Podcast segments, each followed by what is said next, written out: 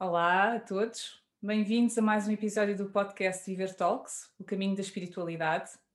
Hoje estamos à conversa com Hélia Gonçalves sobre resgatar a alma pela mitologia pessoal, para compreender como pode a mitologia pessoal ajudar a reorganizar as vivências, os sentimentos e as crenças que compõem a nossa história. Então, a Hélia é, antes de mais, um ser humano fantástico, uma pessoa fenomenal. Ao longo dos anos, tem desenvolvido um trabalho muito profissional, com muita qualidade e profundidade, em torno do autoconhecimento, das práticas terapêuticas e da transformação interior. Ela é psicóloga clínica, faz parte da direção da Escola de Desenvolvimento Transpessoal e tem vários anos de formação e de investigação sobre mitologia, psicologia junguiana e o feminino. Trabalha com os arquétipos, o simbolismo e as histórias, tendo escrito o livro O Mito de Ofídia, uma obra sobre o renascimento e o trocar de pele nas mulheres. Seja bem-vinda, Hélia, e obrigada por estares aqui conosco. Muito grata, Susana. Grata eu pelo convite, que fiquei muito feliz com ele. Muito obrigada. Então, para contextualizar o nosso episódio, importa referir que a mitologia existe desde os primórdios da humanidade, sendo uma forma de expressar e de atribuir significado às vivências, às crenças e aos anseios do ser humano. Ela baseia-se em arquétipos que refletem as nossas vivências humanas e os quais se encontram registados na nossa memória coletiva.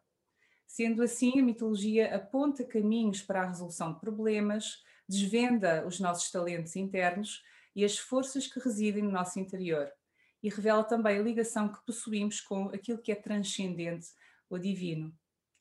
O trabalho com a mitologia pessoal é um trabalho muito particular que nos permite analisar as histórias que contamos relativamente ao nosso percurso de vida e atualizar este guião interno sempre que ele se revele desadequado, permitindo assim integrar os fragmentos da nossa psique, da nossa alma, que se foram separando com cada desafio ou trauma que fomos vivenciando, e assim retornar a um estado de discernimento, de clareza sobre quem somos, quem queremos ser e como podemos realizar o nosso potencial profundo.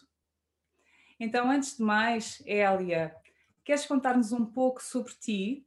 Como é que chegaste até este ponto do teu caminho, até à psicologia em primeiro lugar?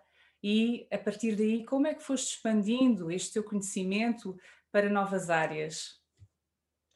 Olha, a psicologia esteve presente desde muito cedo. Uh, eu lembro-me que sempre foi, desde que comecei a refletir enquanto gente, salvo seja, uh, sempre foi um caminho possível. Houve um momento em que eu senti, uh, e é engraçado agora estas duas coisas estarem, estarem tão juntas, não é? Porque eu queria ser psicóloga, mas também queria ser escritora e contar histórias. Uh, e então andei ali num, em, em, alguma confusão até que decidi que, queria, que ia ser psicóloga, até porque podia ser psicóloga e escrever, mas dificilmente uh, iria para a literatura e me tornaria terapeuta. Uh, e a partir daí foi fácil.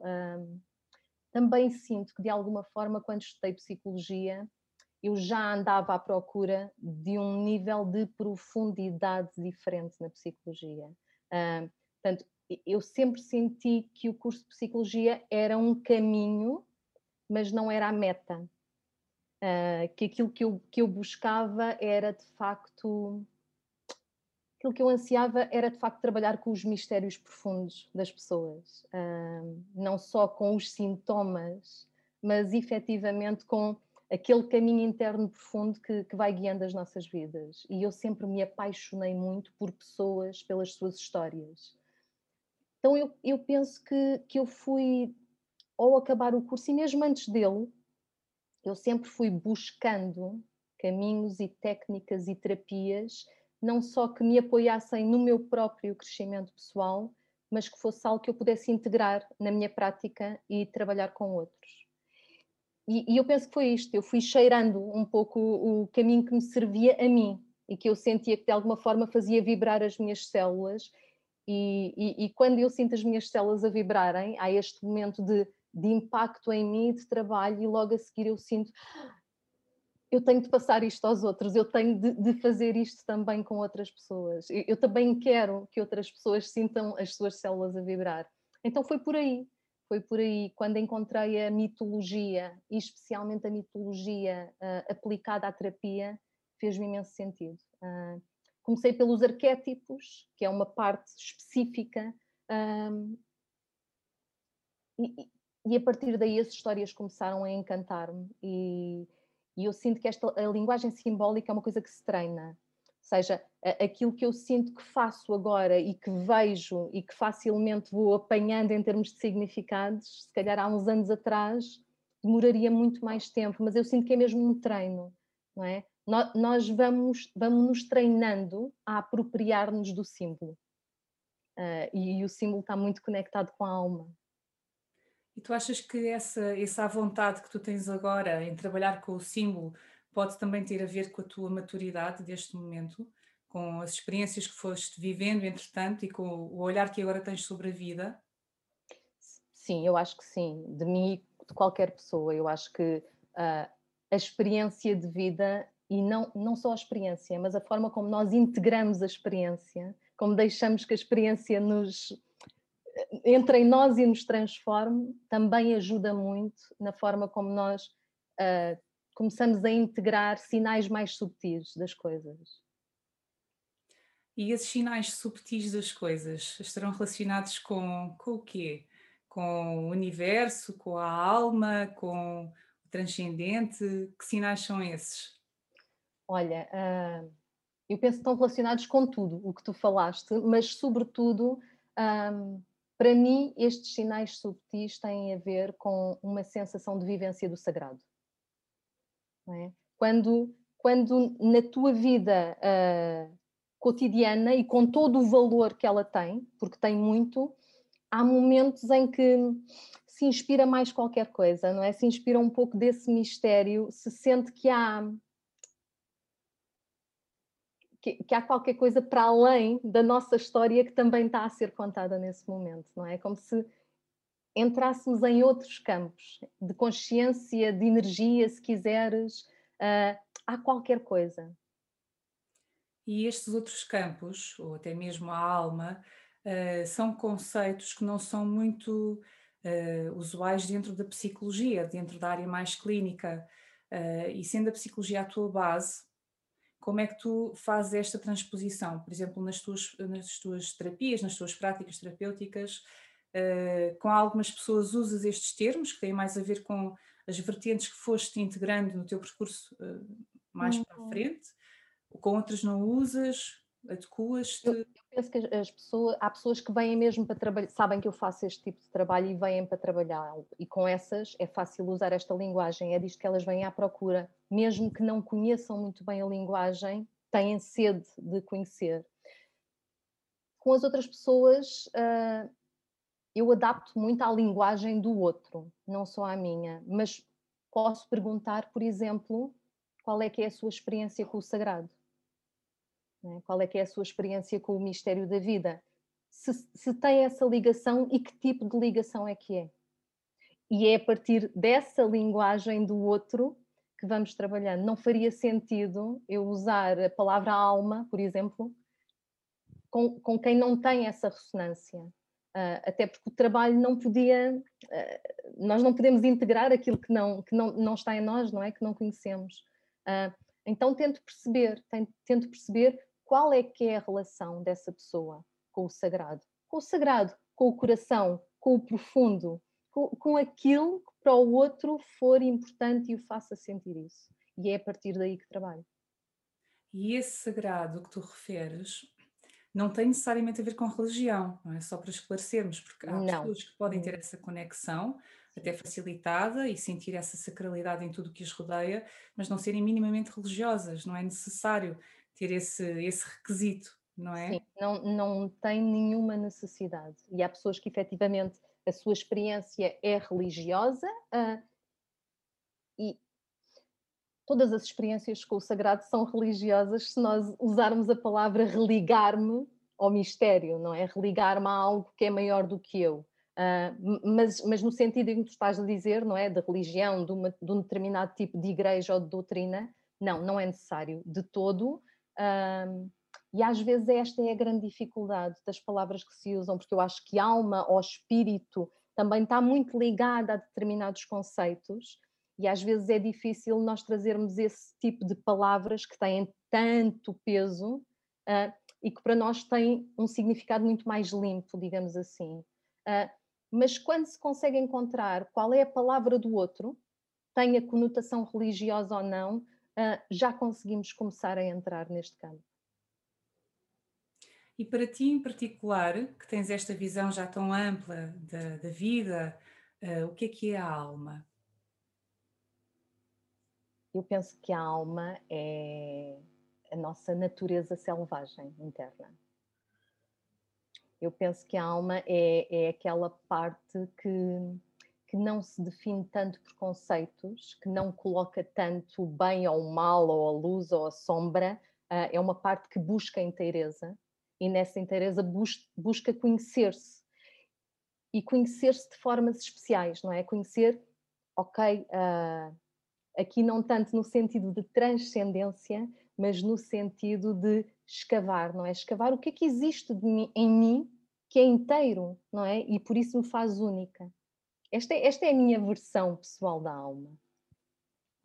Natureza selvagem é um, são dois termos fantásticos. Eu nunca tinha ouvido uma explicação assim, acho fabulosa. Há mais, há mais autores que o usam, há mais autores que o usam, mas neste sentido, não é? Do, do não, não está definido, não é? Não há conceitos do uh, isto, isto é que está certo ser assim. Porque quando eu estou a dizer que eu estou assim, eu já estou a mutilar pedaços, não é? Nós estávamos a falar desta questão de resgatar a alma, não é? Se eu para pertencer ou para se achar que um, vão gostar mais de mim de uma determinada forma, eu aprendo a usar só pedaços de mim, está tudo certo, todos nós o fazemos mas há, há, outros pedaços que ficaram para trás. E, e, para mim, o que a alma quer é, é abraçar tudo, não é? Um, é, é, é conhecer-se por inteiro, é ter a experiência selvagem de quem somos. E nesse sentido, porquê é que uh, surgem estes fragmentos? Porquê é que a alma se fragmenta? Como é que isto acontece? Porquê?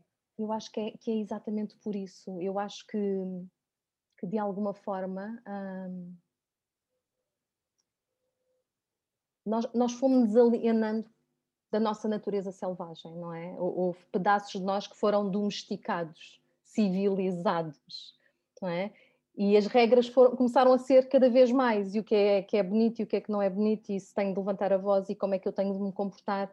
E, e nessa ânsia de pertencermos, no sentido de sermos amados, eu penso que nos vamos tentando encaixar. Uh, e esse encaixe dói, não é? E ainda por cima, quando esse encaixe uh, traz algum tipo de ferida, ainda dói mais. E essas feridas muitas vezes vão mutilando a alma, quase como faltas de fé, não é? Ataques de fé a nós mesmos, uh, em que nos vamos desconectando desse, desse lugar. Também penso que um, hoje em dia e na civilização que nós vivemos, uh, o mito, uh, aqui o mito não no sentido de mitos de histórias, mas este mito de perfeccionismo que vivemos, do termos de ser perfeitos, do termos de chegar a todos os lados, do termos de estar sempre em cima do acontecimento e de fazer tudo certinho, eu penso que não há nada que mutile mais a alma do que isso.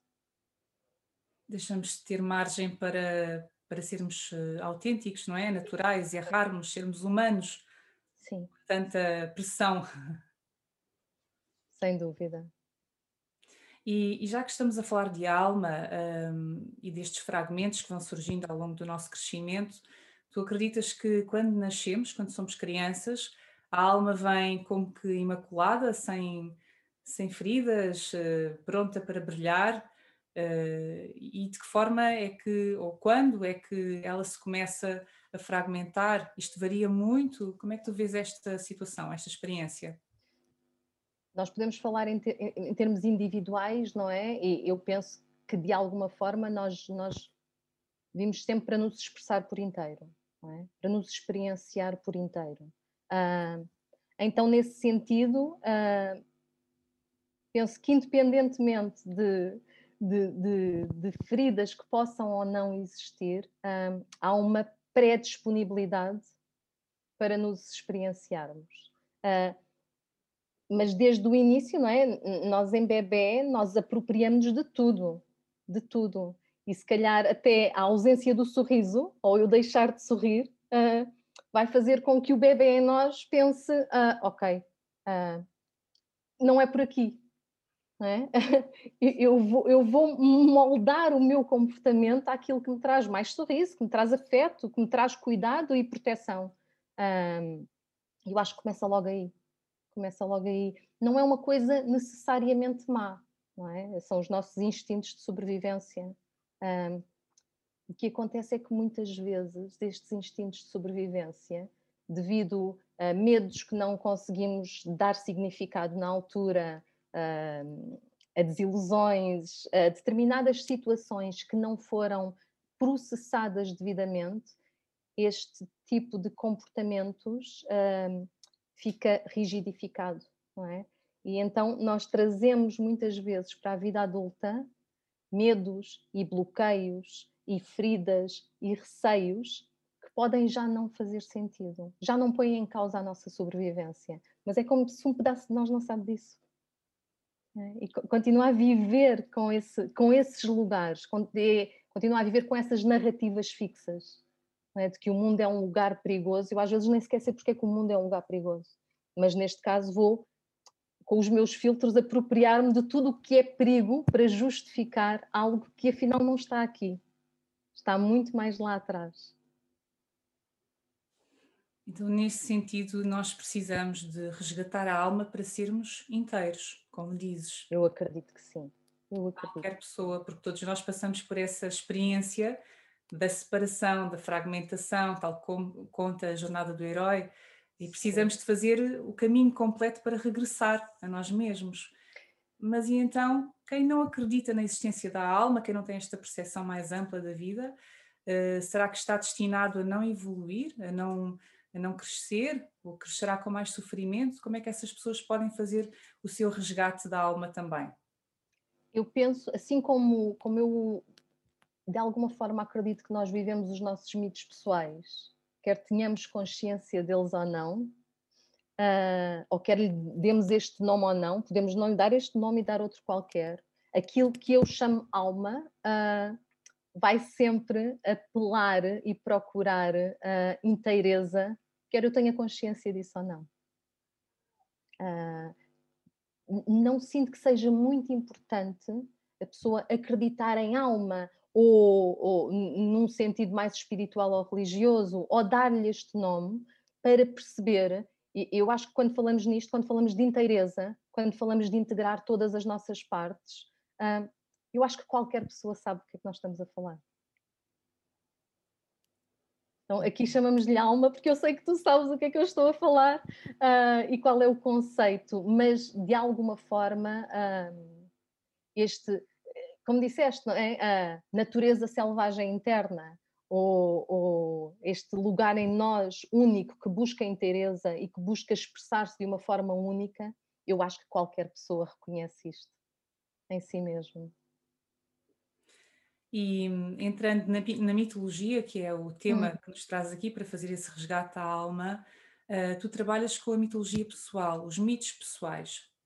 Para quem não conhece, Uh, podes explicar o que é que são os mitos pessoais e como é que eles têm relação com os mitos coletivos? Porque esses mitos coletivos eu penso que a maioria das pessoas tem noção do que é que são as uhum. histórias arquetípicas, as lendas, os contos, as fábulas. Mas então como é que fazemos esta relação? Eu trabalho com as duas versões, não é? Com a parte do coletivo e com a parte do pessoal. Uh, e explicando os mitos coletivos, também é fácil chegar aos mitos pessoais, porque os mitos coletivos, um, numa versão mais ampla, são histórias arquetípicas que explicam coisas como a origem do universo, ou porque é que estamos aqui, ou de onde é que vimos. Numa versão menos ampla, de alguma forma, recontam histórias de uh, demandas arquetípicas quase todas as pessoas vivem, ou que foram vividas tantas e tantas vezes que acabaram por ser contadas de uma forma arquetípica, não é? Ficar como um arquétipo, quase como uma imagem. Um, e que quando se conta um mito, um, algo se reconhece no mito, não é? Há histórias nas quais nós nos reconhecemos. Mesmo que tenham deuses e dragões e magia, há histórias nas quais nós nos reconhecemos.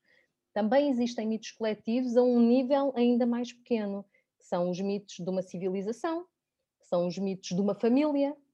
É? Quando, quando eu tenho uma família uh, é? em que todas as gerações uh, alegam coisas como a vida é muito difícil, ou só se consegue ser rico se se for corrupto, eu estou a criar um mito coletivo, na qual os membros daquela família, se não se derem conta desta narrativa e de onde é que ela vem, vão simplesmente viver acreditando nele.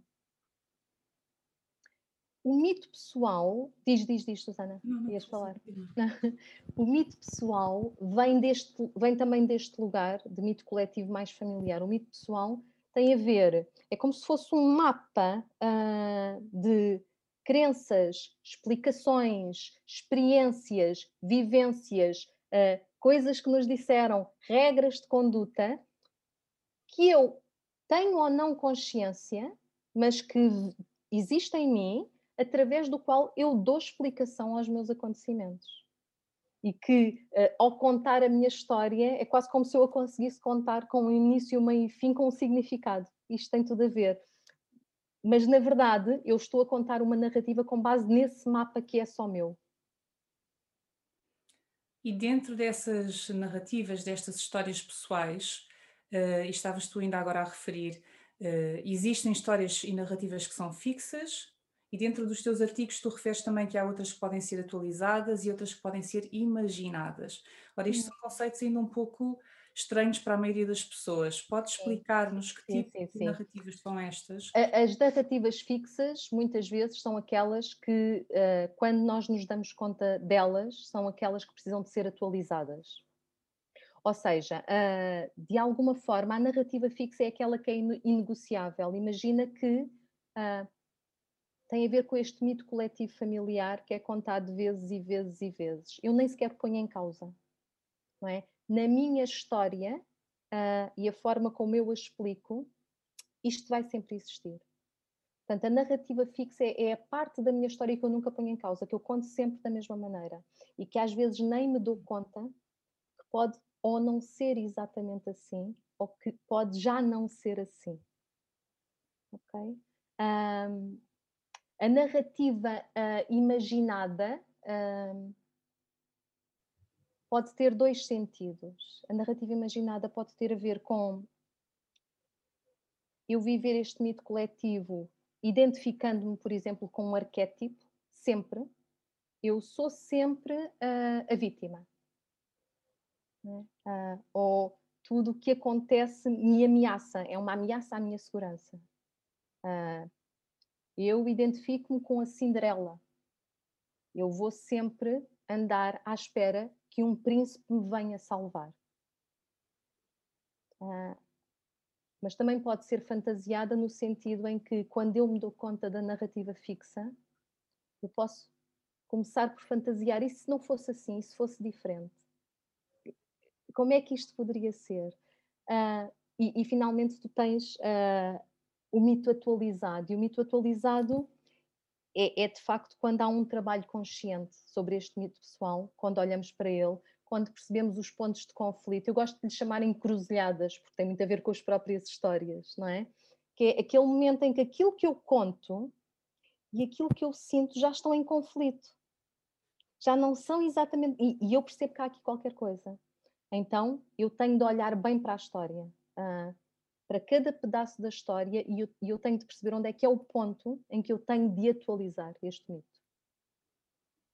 Então, essa é a forma que as pessoas têm de observar e perceber que tipo de narrativa é que estão a alimentar. É pela reflexão, pelo autoconhecimento, por terem esta, este cuidado e secar também este conhecimento de base, não é? Ao qual reportar. Sim, sim. Uh, às vezes torna-se muito mais simples se trabalharmos de forma simbólica. Uh, eu costumo brincar muito no sentido de pedir às pessoas para me contarem a sua história como se fosse um conto de fadas. É? Então, peço-lhes nessa história, ah, que vai, vai ser a história delas, com o que lhes aconteceu, mas que personagem é que elas são? São uma princesa, são uma fada, são uma velha na floresta, são um, um cavaleiro. Que personagem? E isto já me diz muito a mim e acaba por dizer muito ao outro olhar, olha, quais são as características desta personagem? Quais são? Que personagens ocupam as pessoas da vida dela? Desde os pais, as pessoas mais importantes, as pessoas com quem ela se dá. E, e de alguma forma, quando tu contas a história de uma forma simbólica, eu acredito que já estás em contacto com a alma, já estás em contacto com uma linguagem que, que, que, não, não tens de explicar tão bem, não é? Não, não tem de ser tão congruente com, com o teu lado certinho. Uh, e a partir daí consegues perceber estas encruzilhadas, não é? Eu acho que para o outro acaba por ser muito, muito, muito mais simples. Muitas vezes, depois da pessoa contar a sua história como se fosse um conto de fadas, ela já tem uma série de tomadas de consciência. E às vezes, quando pergunta, então, o que, o que é que achou desta história, não é? Como é que é esta história? Quem são realmente as personagens? E as coisas vão começando muitas vezes a surgir. E podemos uh, reescrever a nossa história a partir daí, reescrever o nosso mito? É isso que fazes nas tuas sessões? Sim, podemos reescrever o nosso mito. Uh, claro que muitas vezes nós temos a fantasia que reescrever o nosso mito é caminhar para um lugar onde uh, tudo está bem, eu me supero, eu vivo uma versão completamente iluminada de mim, mas símbolo, a simbologia é a linguagem da alma e a alma quer inteireza. Então, muitas vezes, reescrever o meu mito implica honrar a história. É? Mais do que desconectar-me dela ou dizer, não, eu não sou isto, ok, eu posso fazer outras coisas com isto, mas isto sou eu. Trabalho aqui é exatamente o contrário é? é o honrar a história, é o honrar estas pessoas, é o honrar este mito coletivo, porque este mito coletivo foi a sobrevivência de muita gente. Não é? E é por isso que eu estou aqui. E este honrar uh, é muito mais sanador. E, e, e, dá muito mais força para um reescrever de uma história. Porque eu inteira tenho muito mais força do que só uma parte de mim. Só uma parte de mim vai estar sempre a defrontar-se com a outra. E, e, vem o famoso síndrome do impostor, não é? Do uh, nunca somos suficientes, estamos sempre a enganar alguém, isto não é completamente real. Isto é real, mas há o outro lado também, e esse também tem de ser abraçado. Esse será então também o trabalho com a sombra? Sim, sim, sim. A alma está muito ligada ao trabalho simbólico da descida, não é? O trabalho do escavar.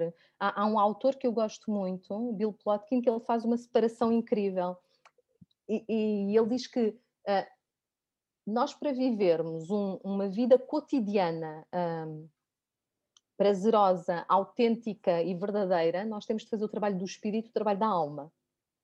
Né? E o trabalho do espírito tem a ver com, com este lado transpessoal, tem a ver com este lado de não identificação, com este lado uh, eu sou mais do que isto, com este lado uh, há algo comum a tudo o que vive, que também sou eu. Uh, o drama pessoal não é o que me define. Mas se eu só fico neste trabalho, eu, eu acabo por viver em bypass, é? em bypass espiritual. Eu não quero conectar-me com as coisas duras da vida. E tens o trabalho da alma, que é o trabalho da inteireza, que é o trabalho de ir lá fundo, é o trabalho de olhar para estas partes todas, não é? E de perceber que elas também são dignas de amor que elas estão ali por um motivo, que elas estão ali para te proteger, se calhar há décadas. Uh, não são partes feias e má. Esta questão do trabalho da sombra é muito interessante. Nós vemos muita sombra como uma parte má. A sombra é o que não está iluminado.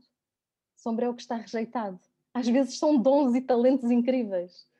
Não é? Uh, e, e, muitas vezes este trabalho de escavar, não é? que nós chamamos muitas vezes o processo pessoal, é o que permite olhar para essas partes e acolhê-las. Claro que aqui da mesma forma, se nós só ficamos no trabalho da alma, uh, sem subir cá acima, ficamos aditos a este processo pessoal, não é? Quase uma espécie de narcisismo em que eu nunca saio do meu umbigo e do meu processo e não venho cá fora, não é? E, e, a verdadeira essência destes dois trabalhos é a vida cotidiana, que é o serviço ao mundo, à vida, ao outro.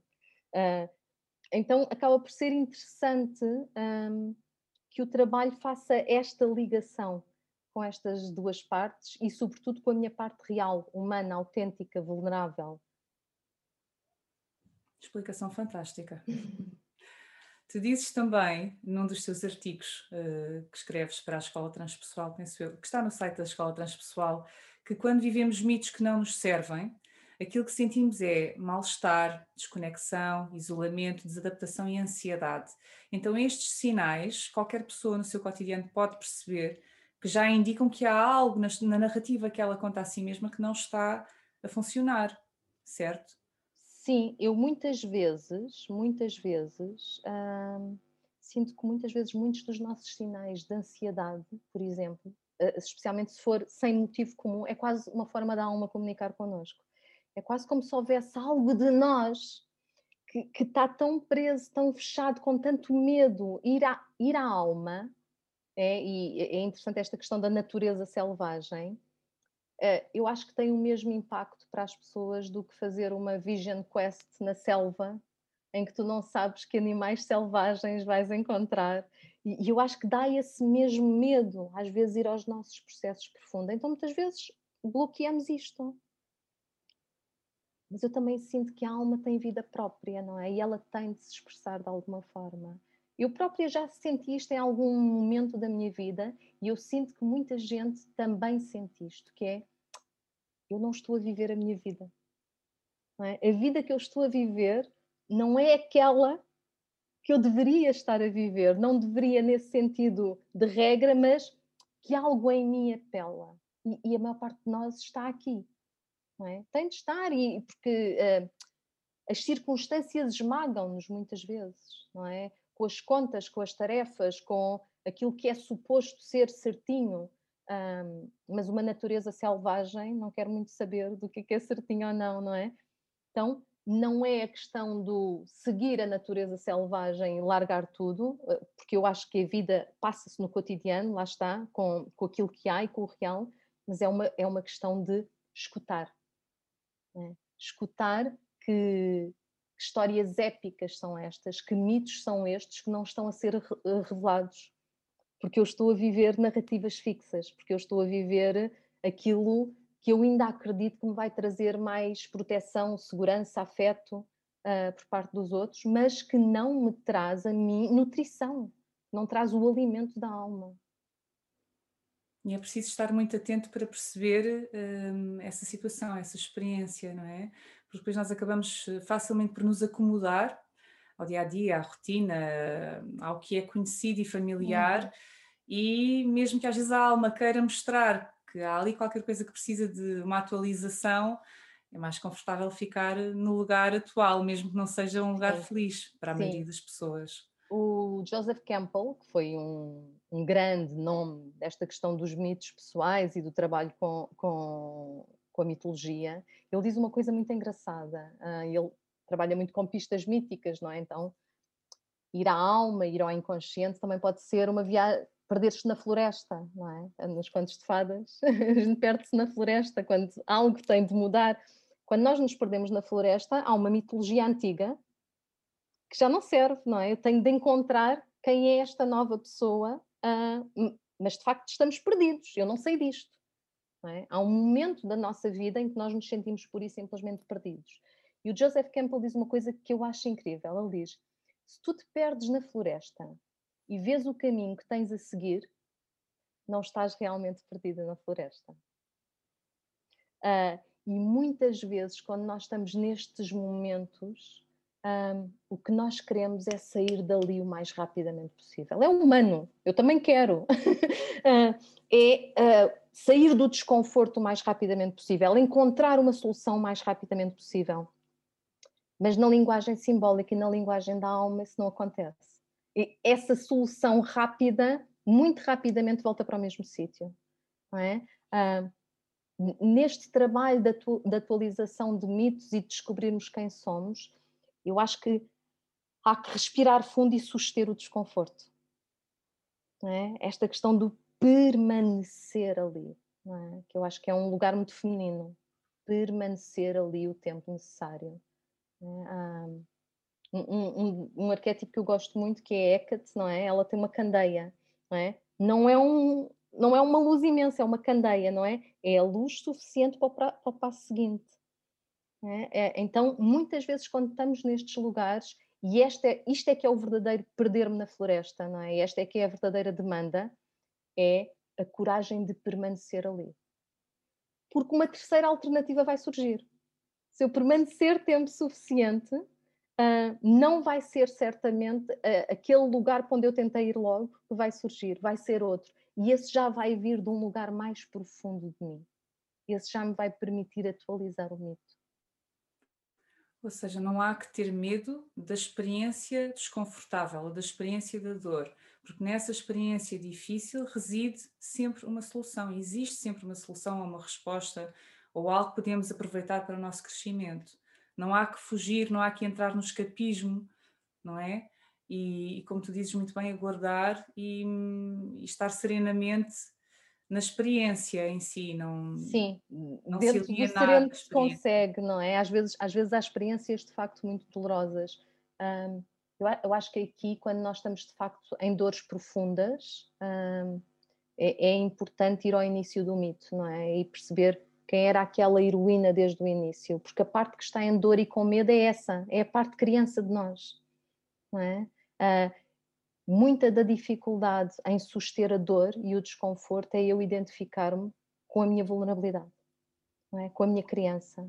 É? Ah, mas eu posso, eu posso, quase fazer esta, esta questão de ter duas personagens, não é? E uma está aterrorizada e cheia de medo, e eu permito que ela fique assim, porque as crianças têm direito a ter medo do escuro.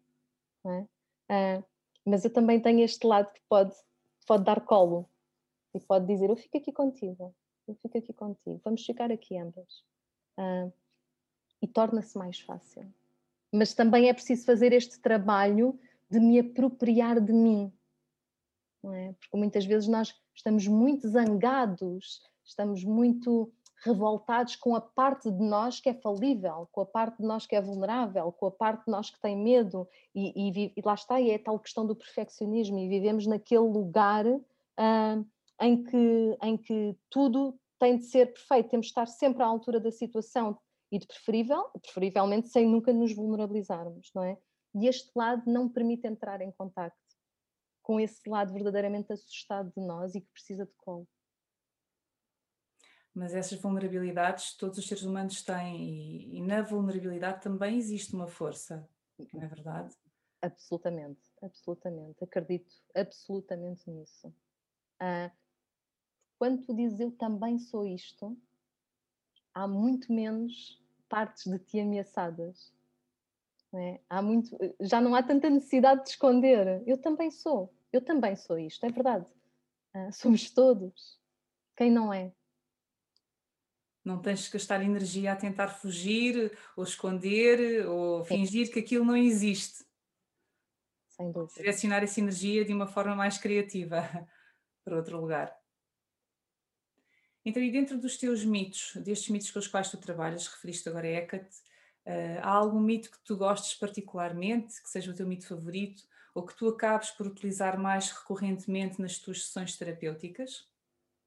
Olha, eu uh, sinto que há uh, o meu mito favorito durante muito tempo, e, e, ainda é um mito que me toca muito, é o pele de foca que é o mito, é, é uma história de um, de um homem que, que vê as selkies, não é? as sereias, a tirarem as suas peles para virem dançar na praia sobre a figura de mulheres e acaba por esconder a pele de uma delas e quando elas querem regressar à água, esta não consegue regressar e ele pede-lhe para ela casar com ele. Um, e eles fazem um ajuste dela permanecer um determinado tempo com ele mas claro que casam e têm um filho e, e claro que passado esse tempo ele não quer deixá-la ir.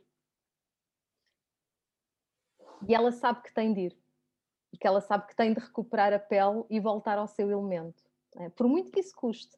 Uh, e acaba por ter mesmo de ir, e na história é o próprio filho que encontra a pele e que vem trazer a pele à mãe, porque ela começa a definhar pele dela começa a ficar seca, os olhos começam a ficar baços, o cabelo começa a ficar quebradiço.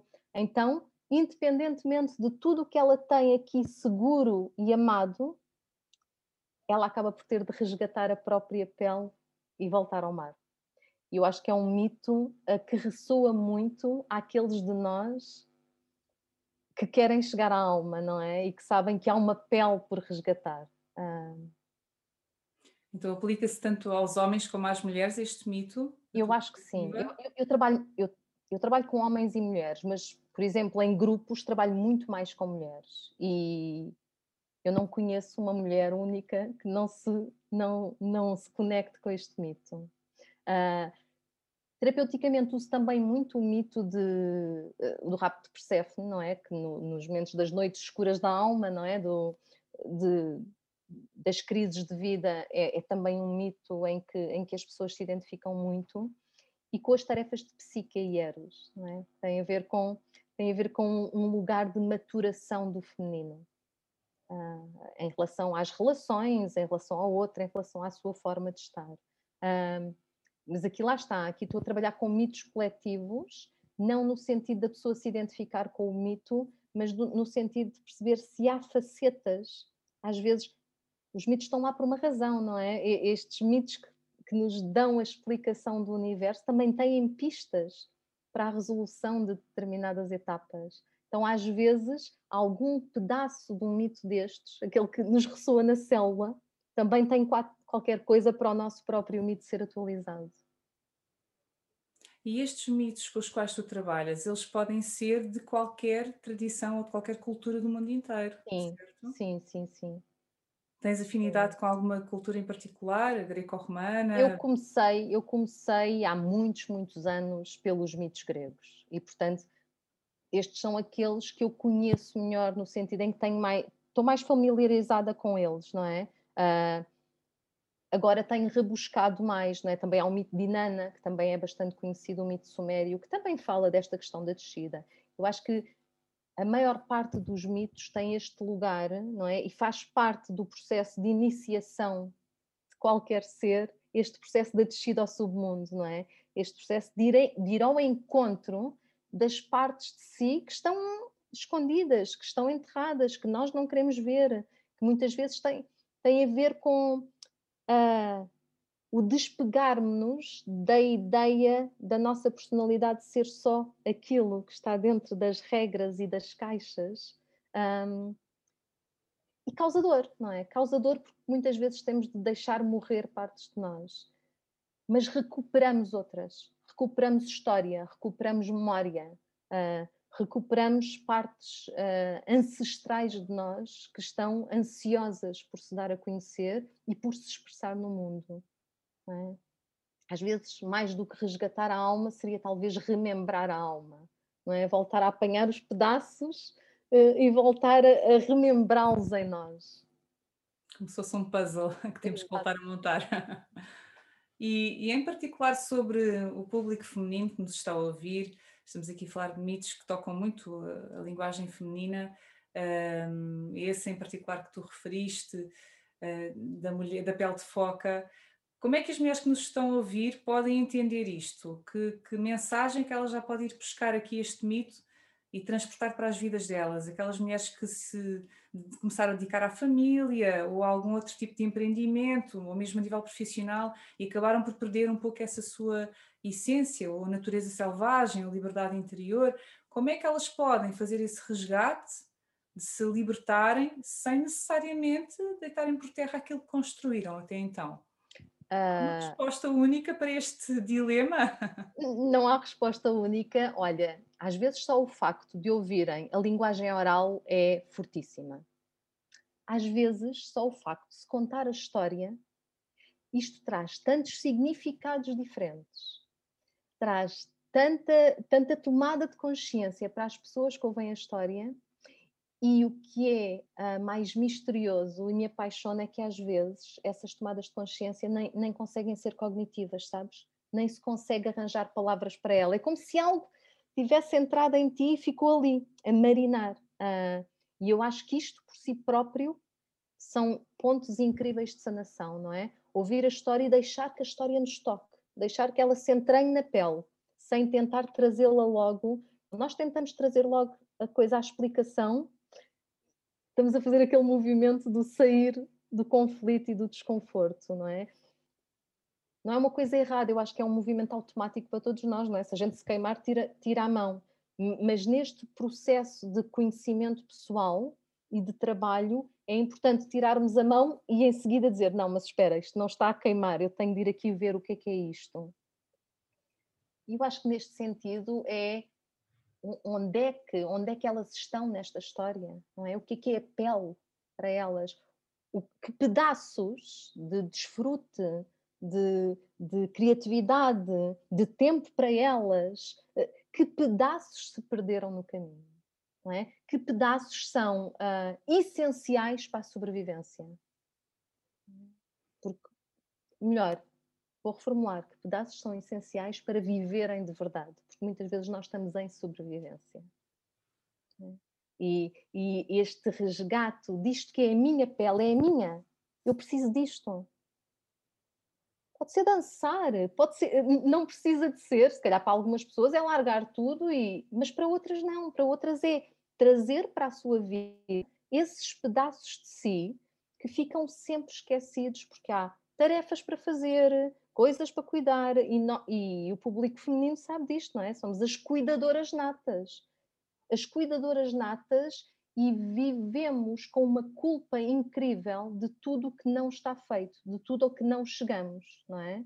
Trabalhamos 12 horas, mas se não conseguimos, não nos apetece cozinhar e temos de mandar vir uma pizza, que péssimas mães que somos, porque estamos a alimentar tão mal as Não há compaixão por nós mesmas, não é? Porque para haver compaixão teríamos de estar uh, à altura de tudo.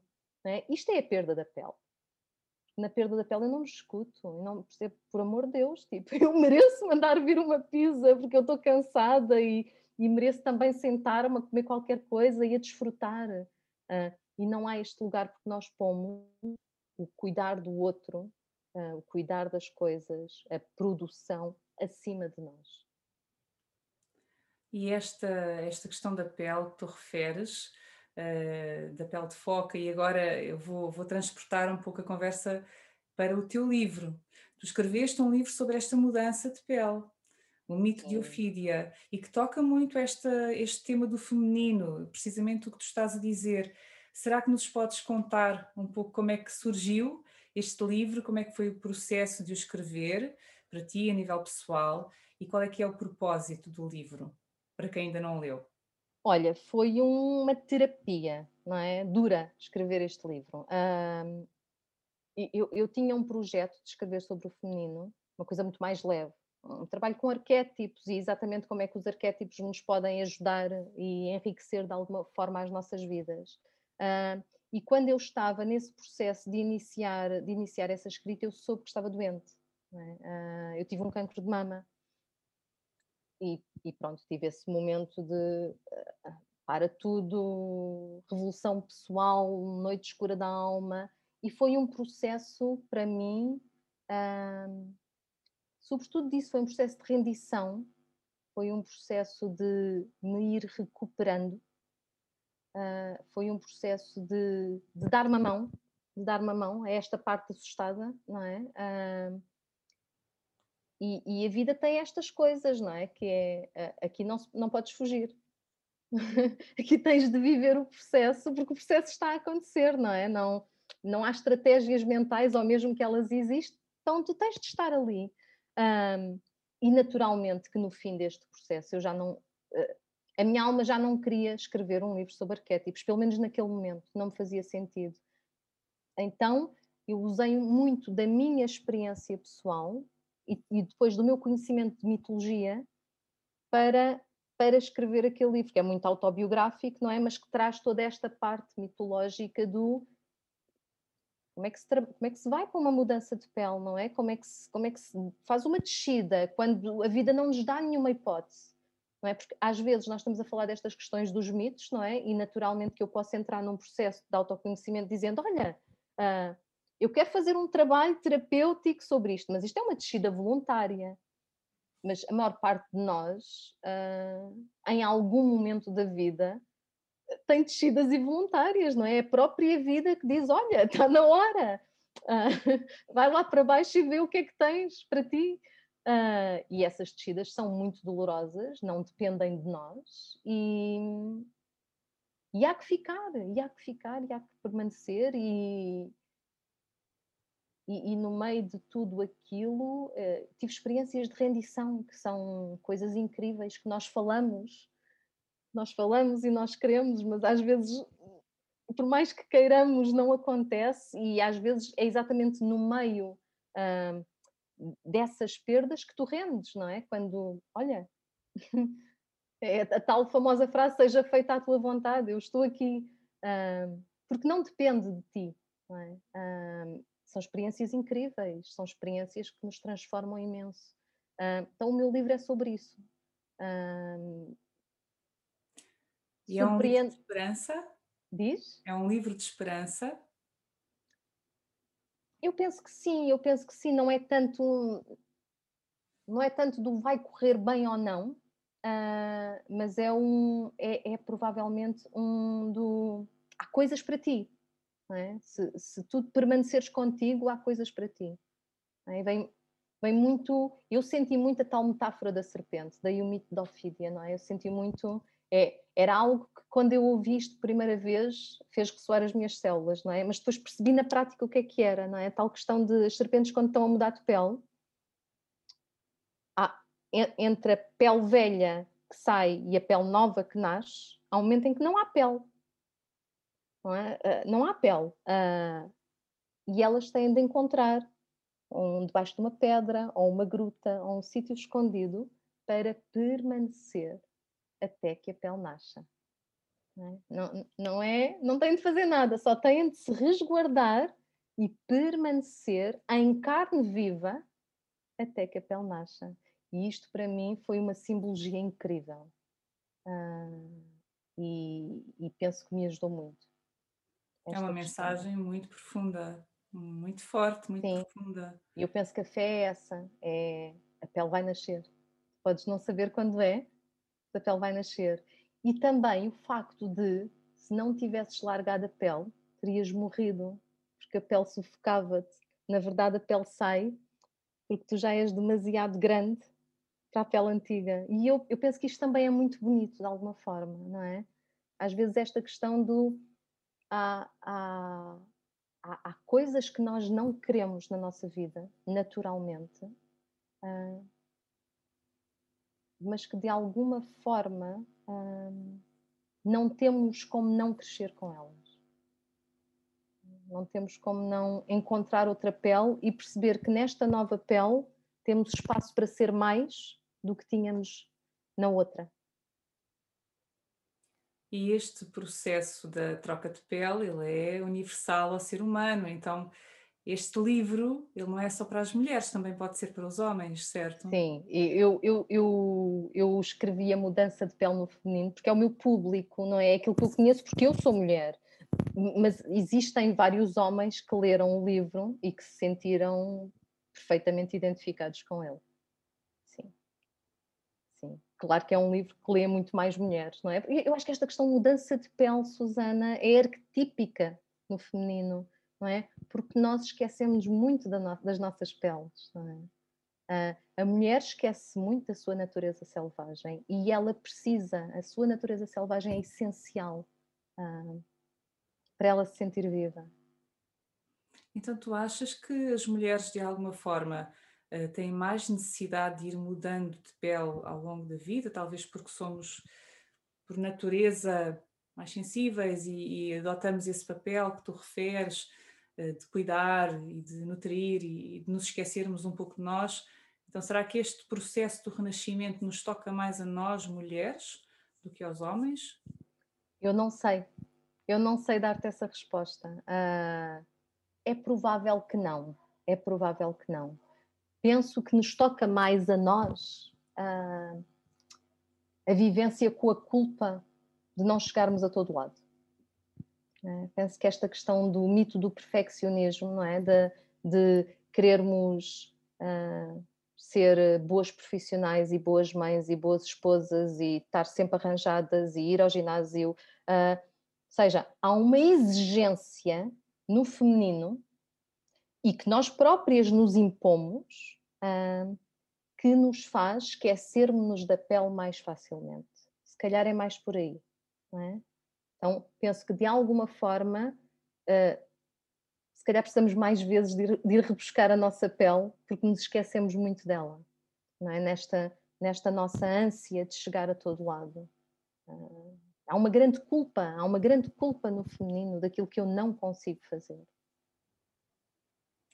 E como é que nós podemos transformar essa experiência da culpa ou a experiência de uma dor no geral eh, que possa vir de qualquer momento de crise, na experiência diferente do amor, da liberdade, da cura.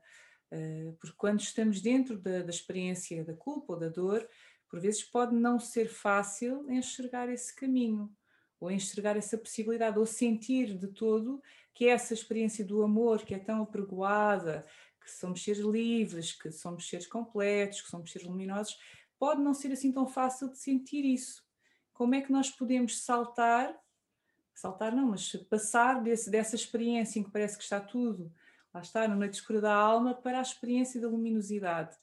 É, é, é, é pelo permanecer e há mais alguma, alguma pista?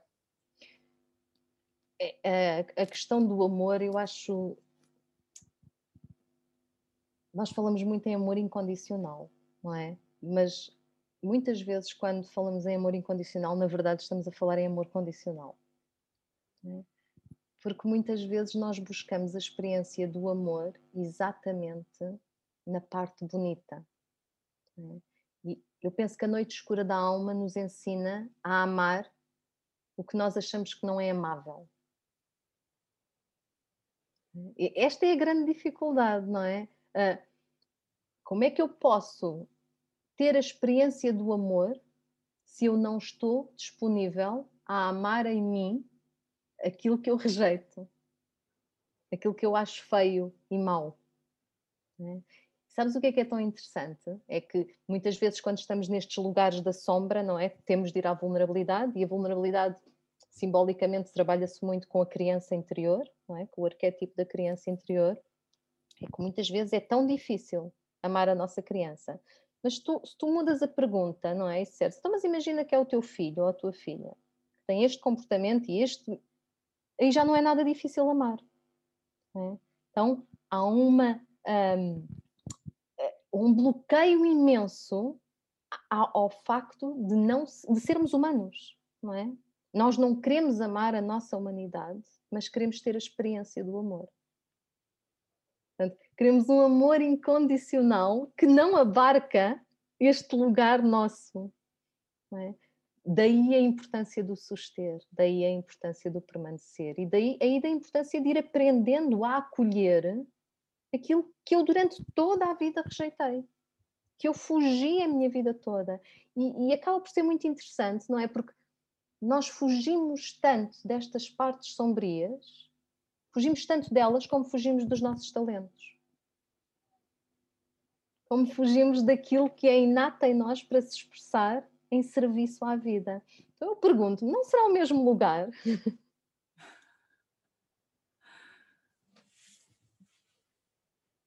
E aqui é mesmo uma pergunta. Realmente, sim, eh, há quem fuja da sua própria luz, há muito esse, essa experiência, não é? Quando temos algo tão bom, tão bom dentro de nós, às vezes é difícil agarrar isso e não, não fugir, por medo que não dure, por exemplo, não é? Sim. Mas sim, quem sim. sabe venha do mesmo lugar. Sim. Uh, eu eu recordo-me durante muito tempo e, e algumas pessoas com quem eu trabalho em terapia uh, dizem-me exatamente as mesmas coisas Uh, imagina que tens, uh, eu sentia isso com a escrita. Uh, imagina que tens algo que tu gostas muito de fazer né, e que até fazes só para ti, às escondidas. Né? E a ideia de mostrar ao outro é mil vezes pior do que te despires e te mostrares nua. É? Aquela sensação do. É, é demasiada exposição, é demasiada vulnerabilidade. É, porque não é o corpo que o outro está a ver, é a tua alma, não é? Porque eu acho que os teus dons e os teus talentos estão, estão ligados à tua alma. E efetivamente, efetivamente, quando eu não aceito a minha inteireza, não é? eu não mostro a minha alma, eu tenho medo de o fazer. É, é, uma, é uma experiência terrível, mesmo que seja um dom maravilhoso, mesmo que seja um talento maravilhoso, porque eu acho que o outro me vai ver. Olha, se o outro me vê por inteiro, se o outro vê a minha profundidade, vai ver estas partes de mim que eu tento esconder. E vai julgar, vai criticar. E vai julgar, exatamente, exatamente. E temos que nos eh, desapegar um pouco desse, desses processos, não é? Não dar essa importância tanto ao que os outros pensam, Sim. até porque muitas vezes Sim. os outros nem pensam nada disso, estão mais Exatamente. eles próprios Exatamente. do que nós vamos pensar sobre eles. Essa, essa também é, é, é uma experiência de maturidade, não é? Eu acho que é uma experiência de adultez. Nós não somos assim tão importantes. Não é? Uh, nós somos importantes na medida em que somos importantes para as pessoas que nos amam, para as pessoas uh, que temos próximas. Uh, somos importantes na, na, medida em que somos autênticos naquilo que damos ao mundo. Mas não somos assim tão importantes em que uh, aqueles que nos veem vão girar a sua vida em volta do nosso umbigo. Isto também é um lado da criança, não é? Um, um medo incrível, mas ao mesmo tempo um narcisismo e também é humano. Uh, eu sinto que estes lugares da alma, estes lugares de resgatar a alma, uh, dão-nos uma noção melhor de quem somos e, e do que estamos aqui a fazer, mas também nos dão uma noção mais leve de quem somos. Neste sentido, não é assim tão importante. Eu não sou assim tão importante. Uh, isto num bom sentido, não é? No Sem bom drama, sentido. posso largar o drama. Exatamente, exatamente. Eu, quando era adolescente, eu lembro-me daquela sensação de ir à praia e de não tirar a toalha, estar de biquíni não tirava a toalha, porque tinha a sensação que toda a gente estava a olhar para mim. E hoje olho e penso assim, é evidentemente que sim, não é? Aquelas dezenas ou centenas de pessoas que vão à praia iam deixar a sua vida para olhar para uma adolescente de biquíni. Uh, mas nós, adultos, fazemos isso na nossa vida muitas vezes, sem nos dar conta, não é? Estamos de toalha, toda a gente vai olhar para mim. Não, não vai. Alguns vão, outros não, mas mesmo que olhem, a vida continua. Perfeito. e esta alma da qual estamos aqui a falar, uh, que é a nossa essência, ela muitas vezes sente um chamado, não é? Parece que há uma história maior uh, que a está a chamar e essa história precisa de ser vivida. E há uma citação que tu utilizas num dos teus artigos que eu achei muito bonita, de Kalahari Bushman, que é uh, há um sonho que nos está a sonhar. Eu acho esta metáfora fabulosa. Eu também então, acho linda. Linda. Será que há de facto um destino que nos está a chamar, uh, que nos impulsiona para algo e para o qual nos, nos sentimos atraídos? E será que podemos chamar isto do nosso propósito ou missão da alma? algo que só conseguimos viver quando resgatamos de facto esses fragmentos que, que antigamente estavam dispersos? Eu penso que quem, quem trabalha com mitologia pessoal um, fala muitas vezes de uma coisa que os sufis chamavam mundos imaginários, não é? Que é também esta questão da própria alma do mundo, uh, em que vivem os arquétipos, as imagens, a poesia, os sonhos, não é? E que nós vamos tendo acesso. E, e há, há, muitos autores que falam nestas frases interessantes do será que nós vivemos o mito ou o mito nos vive a nós? É? Será que nós estamos a escrever o nosso mito ou estamos a destapá-lo?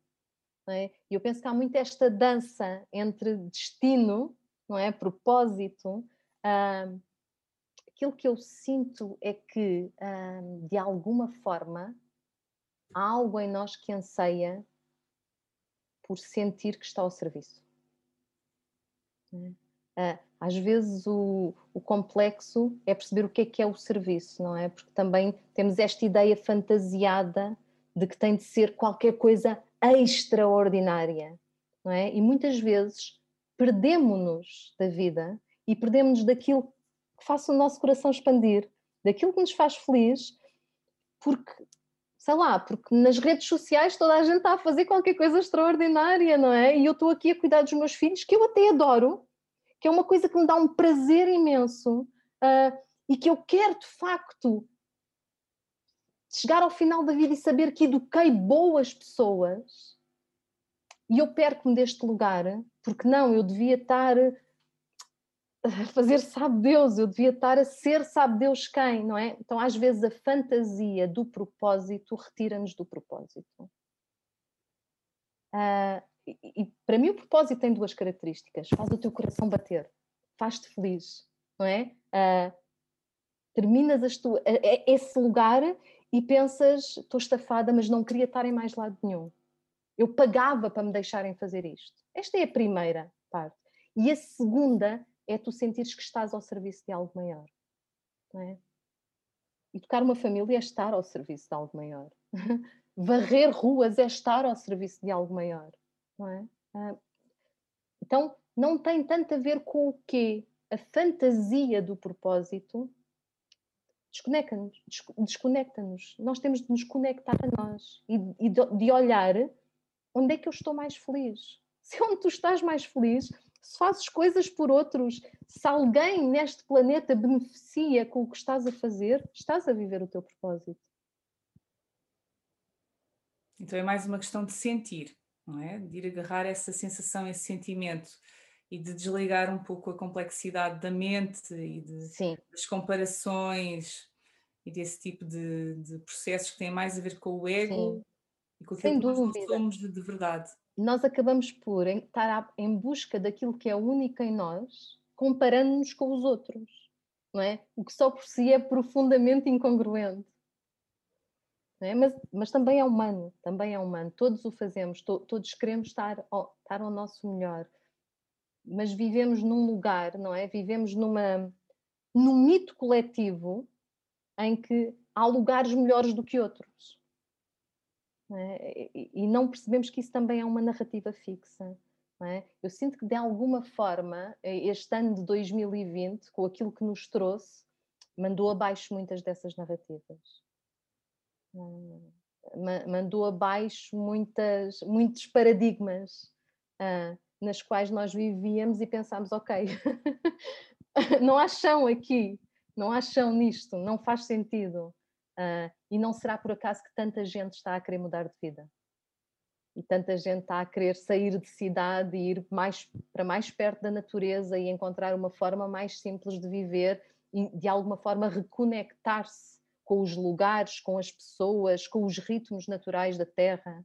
Uh, de alguma forma, sim, estão a recuperar propósitos, estão a recuperar pele, não é? Porque vivíamos numa narrativa fixa, neste paradigma completamente esquizofrénico deste mito coletivo que nós vivemos. E como é que nós podemos fazer esse processo de reconexão, eh, de voltar a pertencer a algo maior, à comunidade, àquilo que chamamos a tribo, ao próprio lugar onde vivemos e que, do qual às vezes estamos perfeitamente desconectados? Eh, como é que podemos fazer este processo? E a mitologia ajuda-nos nisto também, Elia? Eu penso que sim. Uh, quando, quando, quando tu olhas para um mito, é? para um mito grego, é? que tem tudo, são tudo deuses e, e, seres míticos e mágicos, eles têm as mesmas características dos humanos. É? Têm invejas, têm ciúmes, têm vontade de poder, têm o que for. Então, de alguma forma, uh, eles são descritos deste lugar para nós darmos atenção, não é? Porque se for um Deus, damos mais atenção. Uh, mas são, são pedaços do nosso self, não é? Eles descrevem as nossas etapas, descrevem as nossas etapas de vida. Um, e de alguma forma, a maior parte da mitologia leva-nos, uh, seja, leva-nos a estas demandas pessoais nas quais nós, aquilo que aprendemos é que as coisas não nos pertencem, nós é que pertencemos às coisas. É?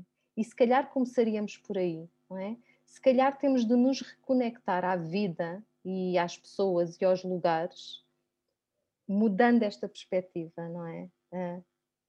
Eu, eu é que pertenço, eu pertenço a este planeta, não é? Eu, eu faço parte.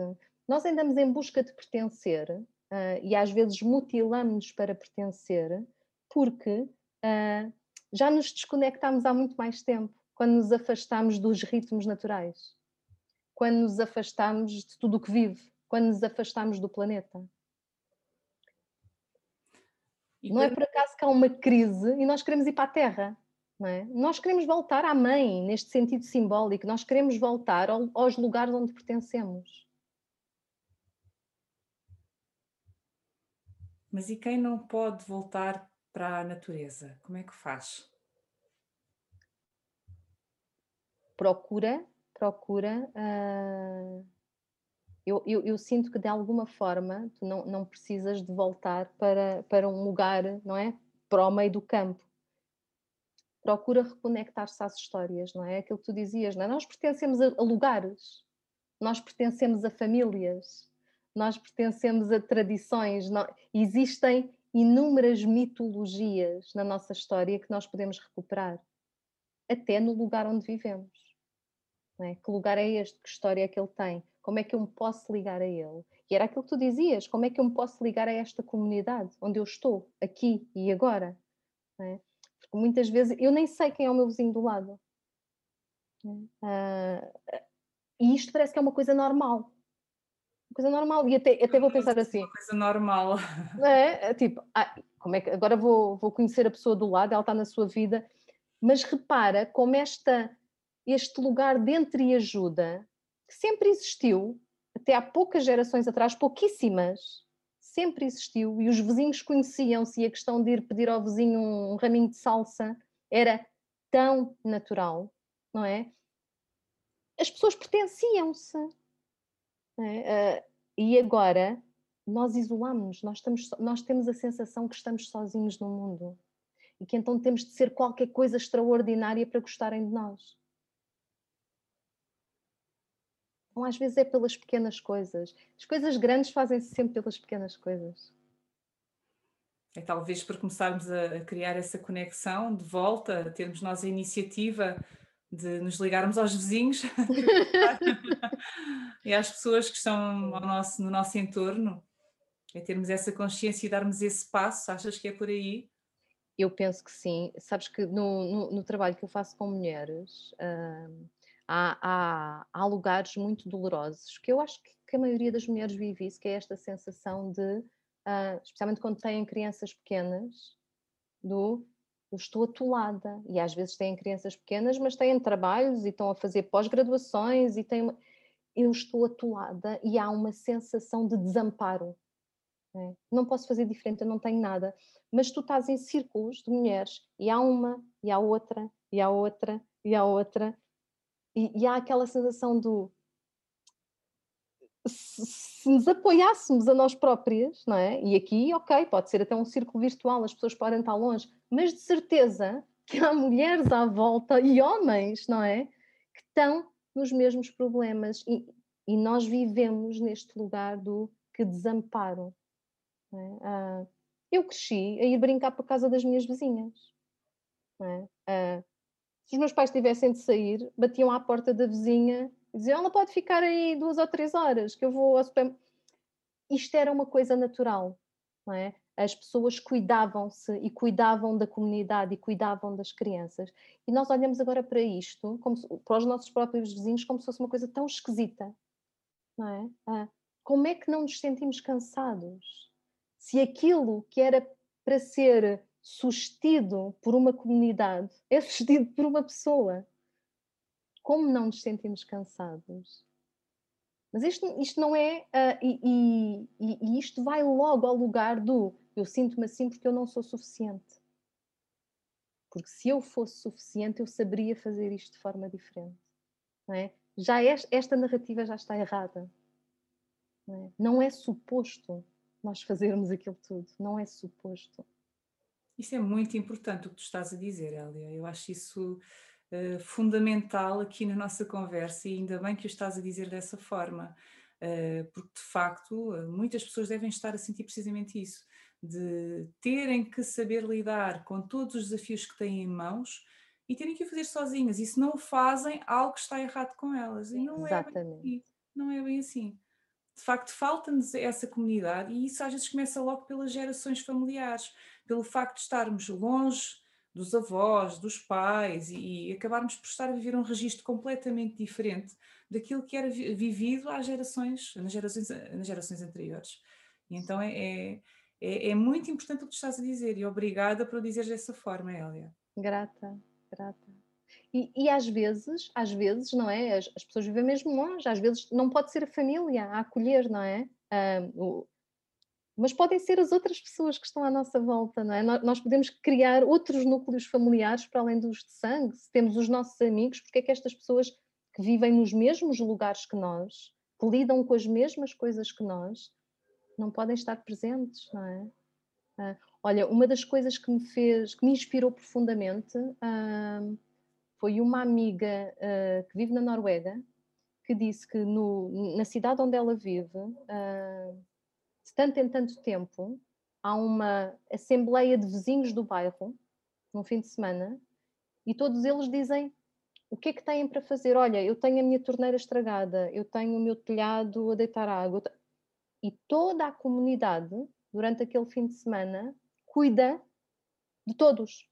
Portanto, há um grupo que vai uh, comprar os materiais, há um grupo que cozinha, há um grupo que cuida das crianças enquanto isto acontece, e, e, estamos a falar não é, de países que nós dizemos que são frios. É?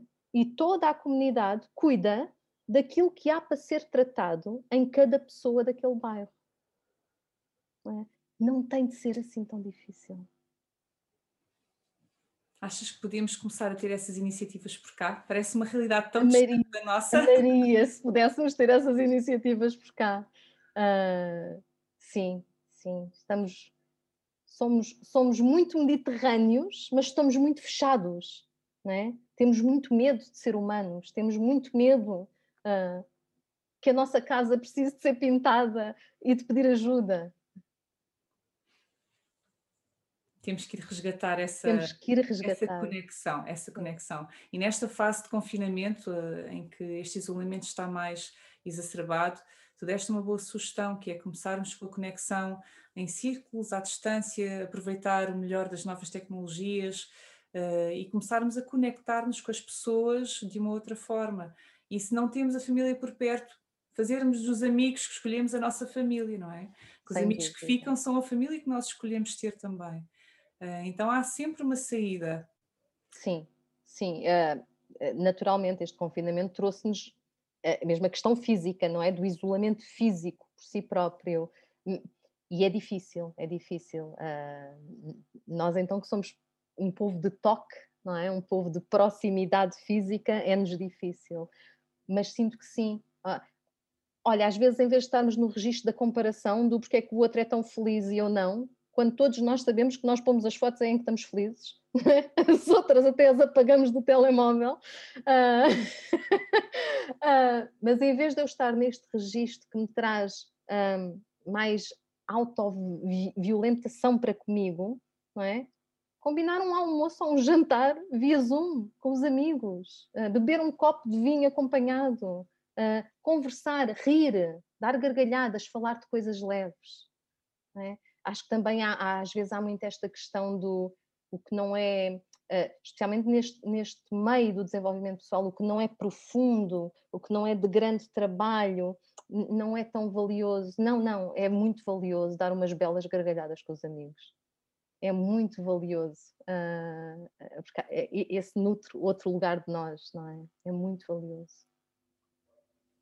Elia, eu vou aproveitar estas tuas palavras uh, tão sábias para fechar aqui com chave de ouro o nosso episódio, uh, que está muito, muito interessante. E eu gostaria de te perguntar uh, como é que as pessoas que nos estão a ouvir te podem encontrar? Onde é que elas podem saber mais sobre o teu trabalho? Onde é que elas compram o teu livro? Como é que elas te podem seguir?